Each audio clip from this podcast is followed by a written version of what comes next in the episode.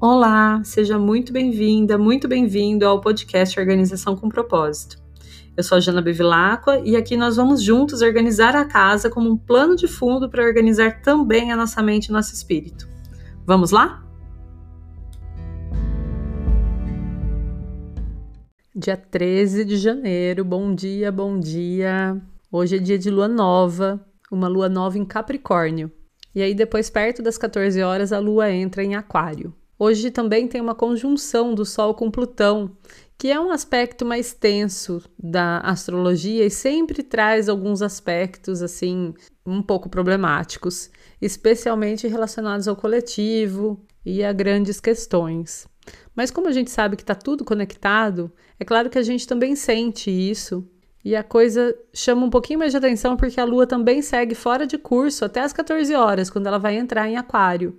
Então hoje, principalmente pela manhã, evita tudo que tiver muito movimento, evita decisões grandes, evita muitas mudanças.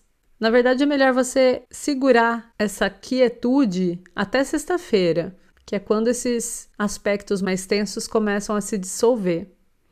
Hoje, a partir das 14 horas, o que você pode fazer é buscar plantar suas intenções também, ter novas ideias, refletir sobre os aprendizados que você teve em 2020. Aproveitando até que hoje é quarta-feira, dia de Mercúrio, que é um planeta das comunicações, da mente, e ajuda muito a gente a sentar, a escrever, sabe? Senta com o seu planner, olha para dentro um pouquinho e coloca suas melhores intenções. Quarta-feira também é um dia que eu sempre sugiro que seja usada para cuidar um pouquinho mais de perto da nossa vida digital, dos eletrônicos. Hoje eu sugiro tirar um tempinho para fazer um detox nas suas redes sociais. Assim você vai aproveitar a vibe de janeiro, né? O hábito proposto para janeiro, que é um detox geral, e vai direcionar essa energia de Plutão, que está bem presente hoje, que está muito relacionada a fim de ciclo, a desapego, para deixar aí as coisas que já não fazem mais sentido para você e dissolver antigos padrões, que muitas vezes está ligado né, ao que a gente vê, ao que a gente consome aí nas redes sociais.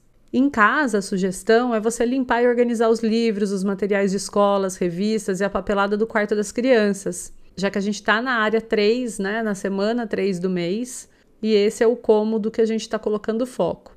Se você não tiver quarto de criança ou quarto de hóspedes para poder fazer a missão, procure aí o lugar onde você costuma guardar livros, materiais de papelaria, revistas e faz a missão nesse lugar. Só não se sobrecarrega. Lembra que hoje o dia está pedindo um pouco mais de tranquilidade.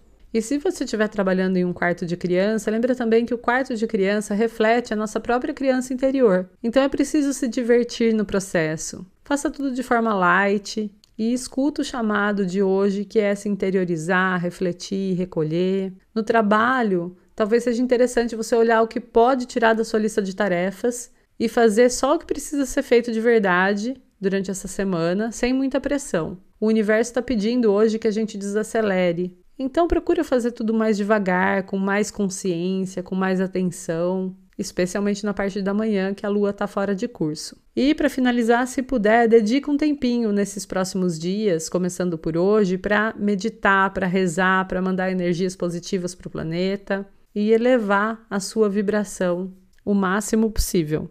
Assim a gente evita que as energias mais densas cheguem até a gente, a gente aproveita o que tem de melhor em todos esses aspectos, porque nada é por maldade do universo. O universo só tenta mostrar pra gente o que a gente precisa aprender. Então, se a gente souber direcionar melhor essa energia, aproveitar melhor essa energia, tá tudo certo. Bora então com muita tranquilidade e consciência.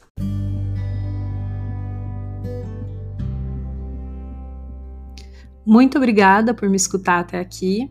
Se você gostou desse episódio do podcast, eu convido você a compartilhar com seus amigos, com seus parentes ou com as pessoas que você conhece que estejam precisando de uma dosezinha de organização e de propósito na vida delas.